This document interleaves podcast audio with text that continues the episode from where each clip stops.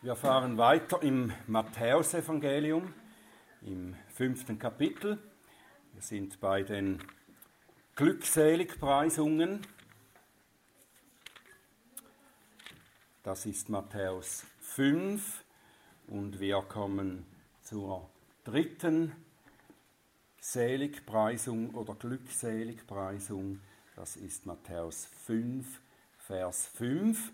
Ich lese aber trotzdem ab Vers 2 für den Zusammenhang.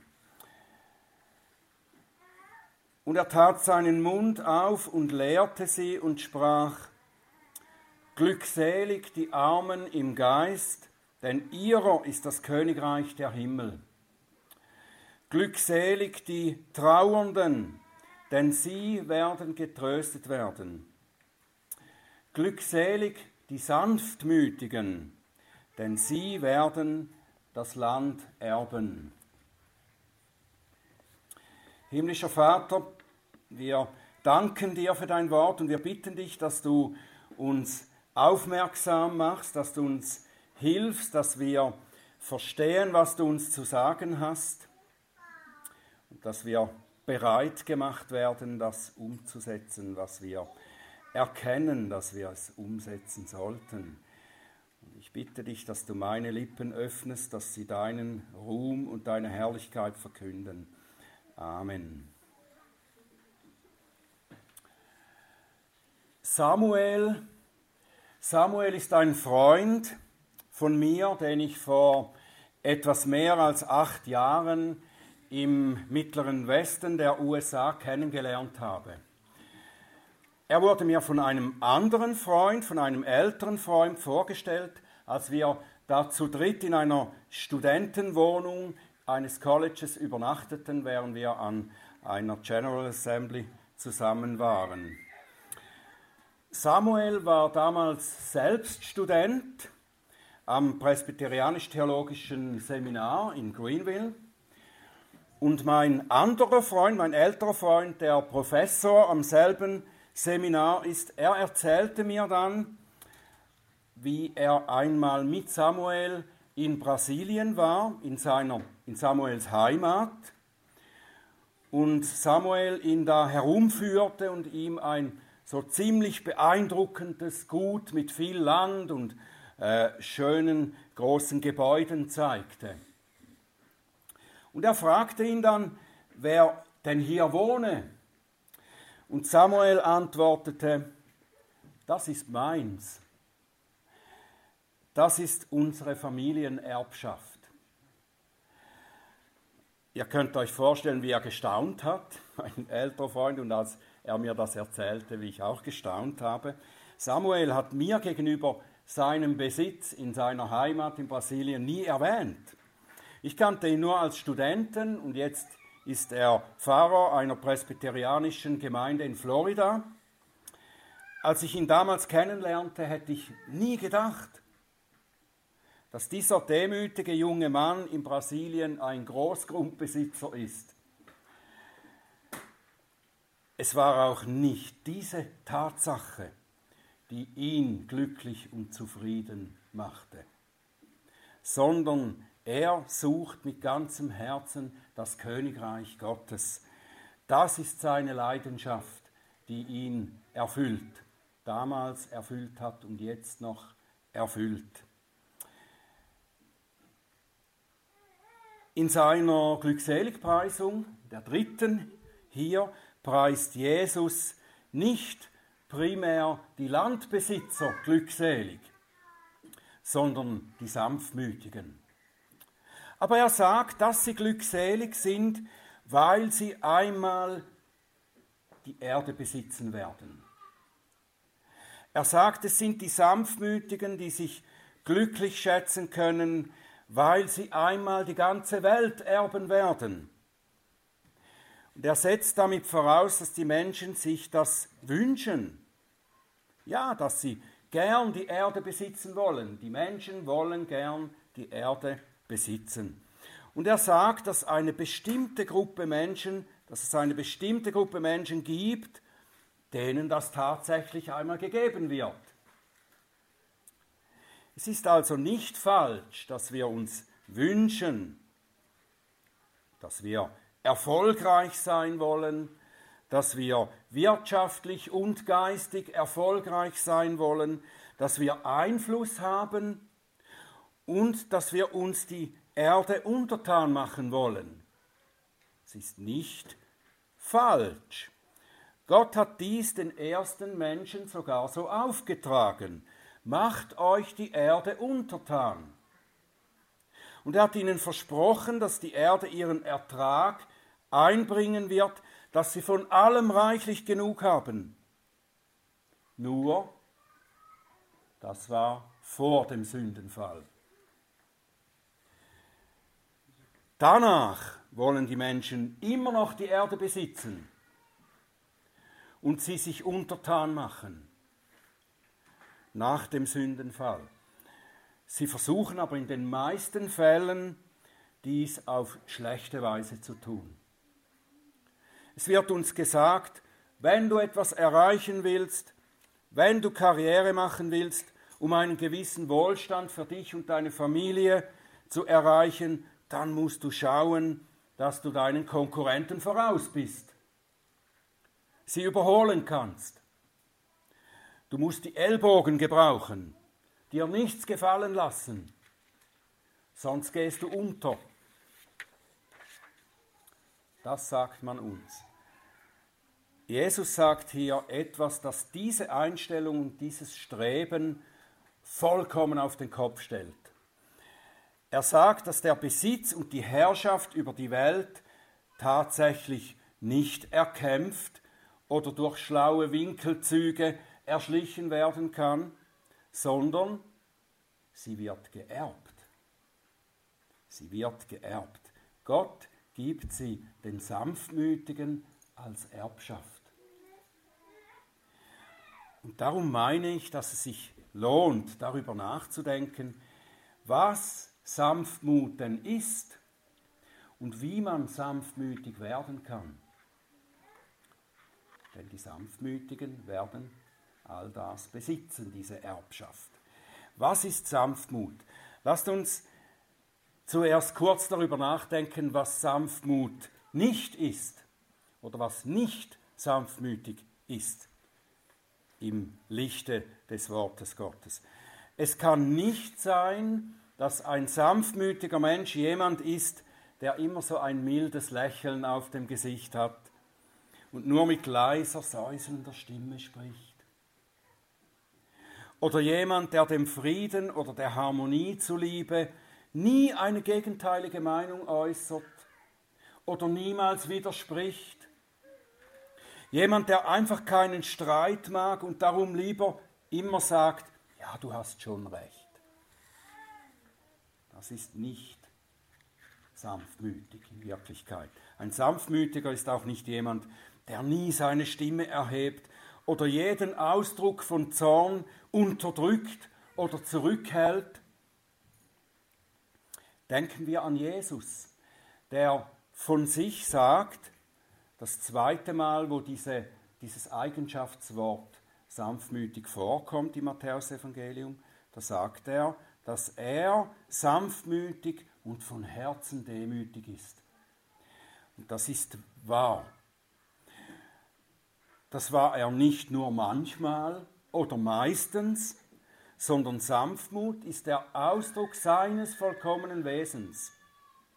Nun, Jesus hat wohl kaum leise gesäuselt oder keinen Zorn gezeigt, als er im Tempel die Tische umstieß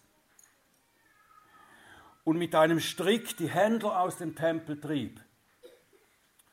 Oder wenn er die Pharisäer zurechtwies wo es in den Berichten dann manchmal heißt, dass er verärgert war und mit Zorn auf sie blickte.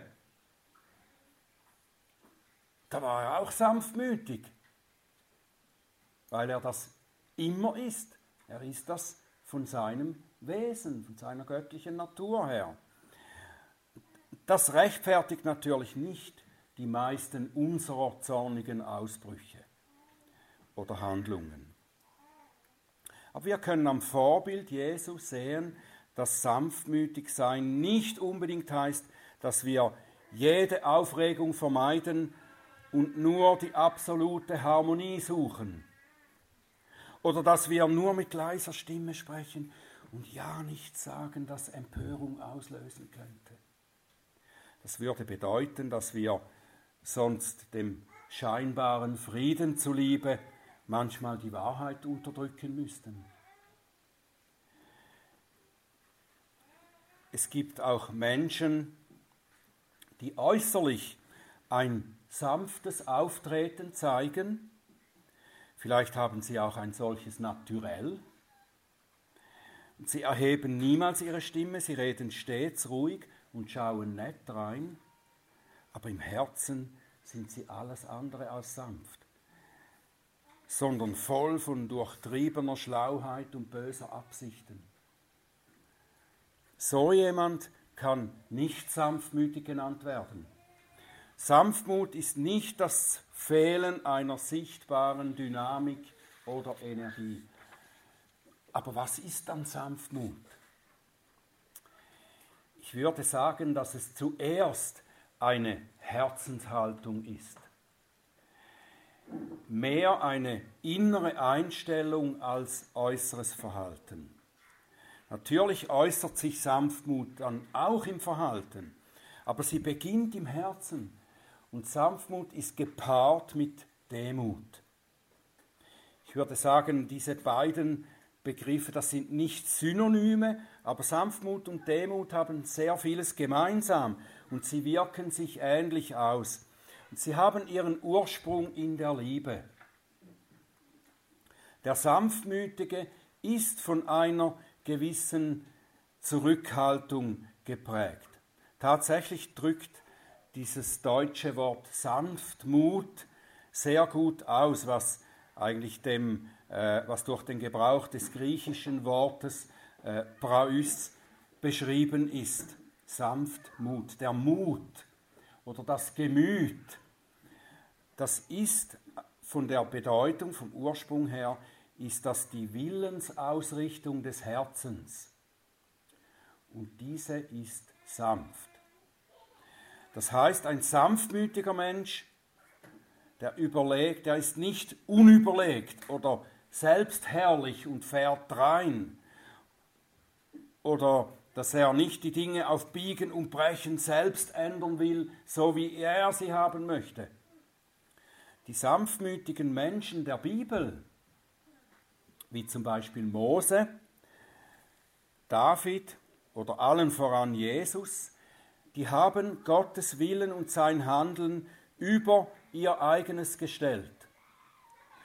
Mose wurde ja der sanftmütigste Mann genannt, der jemals gelebt hat.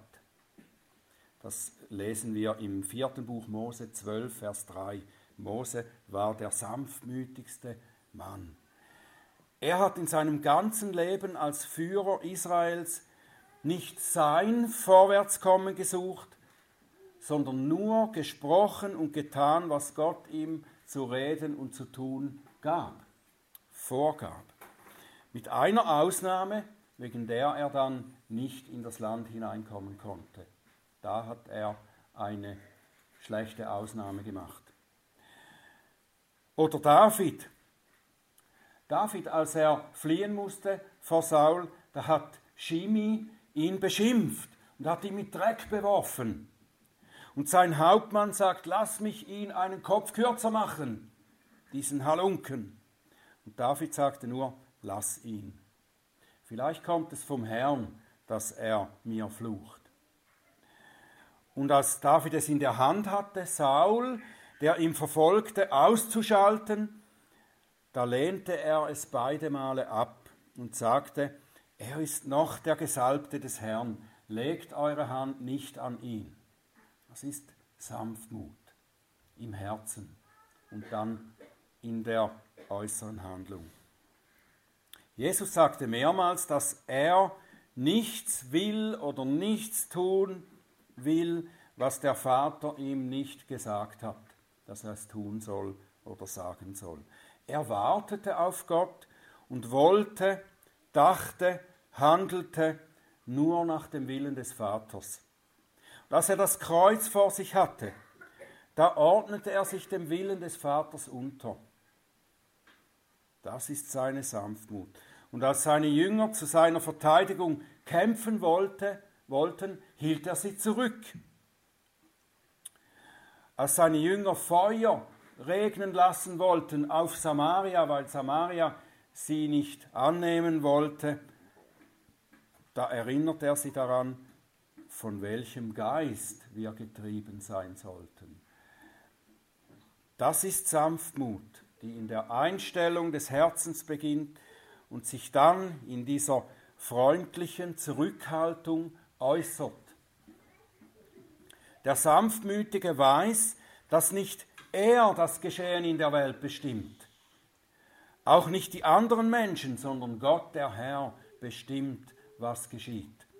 Und darum kann er den Dingen, die er nicht ändern kann, ihren Lauf lassen und vertrauensvoll darauf warten, dass der Herr zu seiner Zeit schenkt, was seiner Ehre dient und für uns gut ist. Ich möchte noch ein Beispiel der Sanftmut Jesu zeigen. Es ist die dritte Erwähnung des Wortes sanftmütig im Matthäusevangelium. Es wird einfach hier nur dreimal erwähnt, das Wort. Im dritten Ort wird das noch einmal gesagt in Matthäus 21, Vers 5. Und das Beispiel ist eben darum so passend, weil es in Verbindung mit der Verheißung der Erbschaft, die wir bekommen sollen, steht, die zuerst Jesus erhält. Es handelt sich um den Moment, wo Jesus in Jerusalem einzieht, wo Matthäus schreibt, dass sich damit eine Prophezeiung erfüllt.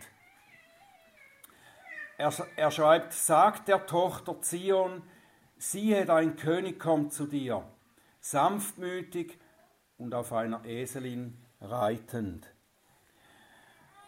Die Sanftmut Jesu zeigt sich einerseits dadurch, dass er nicht, wie das für große Herrscher und Heerführer üblich war, auf einem Pferd einreitet, sondern auf einem Eselsfüllen, auf dem Jungen einer Eselin. Das ist aber das geringere Zeichen seiner Sanftmut. Das größere ist, dass er, der König des himmlischen Königreiches, nicht in die Stadt einzieht, um sie jetzt als seinen Regierungssitz einzunehmen, sozusagen verfrüht. Die Leute, die ihm hier zujubeln, die hätten das wohl erwartet, dass er das tun würde jetzt. Nein, der sanftmütige König ging nach Jerusalem, um bald darauf von derselben Menschenmenge zu hören, kreuzigt ihn. Er wartete auf Gottes Moment. Sein Vater wird ihm das Königreich übergeben, wenn die Zeit dafür erfüllt ist. Das wusste er, darin zeigt sich seine Sanftmütigkeit. Die Sanftmut Jesu zeigt sich daran, dass er nicht sich selbst nimmt, was ihm eigentlich gehört, sondern er wartet auf den Vater im Himmel. In seiner Bergpredigt, in eben dieser Glückseligpreisung, sagt er das voraus. Glückselig die Sanftmütigen, denn sie werden die Erde erben. Vielleicht erinnerst du dich daran, dass wir gelesen haben, sie werden das Land erben. Da im Matthäus 5, Vers 5, das steht ja in dieser deutschen Übersetzung, sie werden das Land erben und jetzt sage ich die Erde. Die meisten deutschen Übersetzungen haben hier das Land. Aber die meisten englischen Übersetzungen zum Beispiel, die haben immer Erde. Die einzige deutsche, wo ich gefunden habe, äh, dass das die Erde hier steht, das war die alte Luther-Übersetzung. Dieser Unterschied in den Übersetzungen, das liegt zunächst daran, dass in den biblischen Sprachen, im Hebräischen und im Griechischen, für Land und Erde dasselbe Wort steht. Es gibt nur das Wort für Land oder für Erde. Aber ich denke, das ist nicht nur eine Sache der Sprache. Ich bin überzeugt, dass es in diesem Fall auch eine heilsgeschichtliche oder mit einem Fremdwort gesagt, eine eschatologische Entwicklung beschreibt.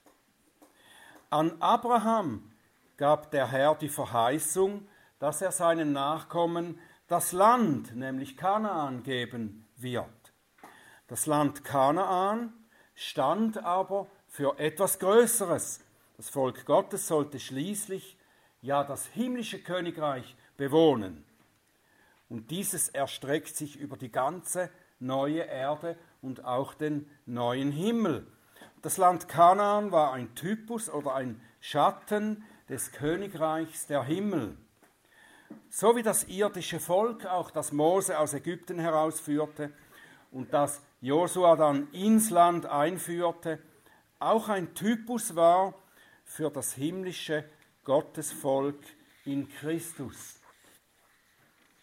Wir haben schon bemerkt, dass es heißt, dass die Sanftmütigen das Land sich nicht selbst nehmen oder erarbeiten, sondern dass sie es erben werden. Das himmlische Königreich ist eine Erbschaft. Eine Erbschaft kann nicht verdient werden oder erarbeitet werden, sondern die Kinder erben sie einfach von ihren Eltern, weil sie ihre Kinder sind. Und so erben Gottes Kinder, eben die Sanftmütigen, das himmlische Königreich. Und darum heißt es auch bei Petrus, 1. Petrus 1, Vers 3, Gepriesen sei der Gott und Vater unseres Herrn Jesus Christus, der nach seiner großen Barmherzigkeit uns wiedergeboren hat zu einer lebendigen Hoffnung durch die Auferstehung Jesu Christi aus den Toten, zu einem unvergänglichen und unbefleckten und unverwelklichen Erbteil, das in den Himmeln aufbewahrt ist für euch. All die wahren Reichtümer, nicht die vergänglichen dieser Welt, sondern die unvergänglichen himmlischen, die sind für uns bereit. Die Weltreiche und irdischen Reichtümer, denen die Politiker, die Großen der Wirtschaft, die Glücksjäger, die Karrieristen und so weiter nachjagen, die sind nichts dagegen. Nichts, ein Dampf. Und sie werden ihnen eines Tages überraschend schnell wie Sand durch die Hände rinnen. Gott wird zu ihnen sagen, du Narr, noch in dieser Nacht wird deine Seele von dir gefordert. Was hast du dann von all dem, das du dir angehäuft hast? Aber die Sanftmütigen, sie werden das Königreich der Himmel erben, das unvergänglich, unverderblich und unverwelklich ist. Sie mussten nicht dafür arbeiten, es wird ihnen geschenkt. Und mehr noch, sie haben jetzt schon eine Anzahlung erhalten durch den Heiligen Geist, der ihnen gegeben worden ist. Wir genießen jetzt schon einen Anteil der himmlischen Güter. Wir essen die süße Frucht des Königreiches, wenn wir sein Wort essen. Wenn wir die Liebe Gottes zu uns erkennen und in dieser Liebe miteinander zusammenleben oder im Mahl des Herrn, wenn wir es im Glauben empfangen, genießen wir einen Vorgeschmack des großen Festmahls im Himmel. Ich überlasse es dir weiter darüber nachzudenken und aus der Schrift all das herauszufinden, was es heißt, dass wir in Christus mit jeder geistlichen Segnung in der Himmelswelt beschenkt sind. Jetzt schon als Anteil. Lies einmal die ersten drei Kapitel des Epheserbriefes, da wird das alles aufgeführt, was uns alles an Segnungen geschenkt ist in Christus. Dieses, dieses Land, diese, dieses Königreich.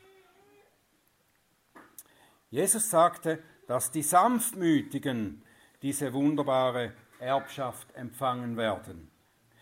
was müssen wir tun oder was können wir denn tun, um genügend sanftmütig zu werden, dass wir das dann auch bekommen?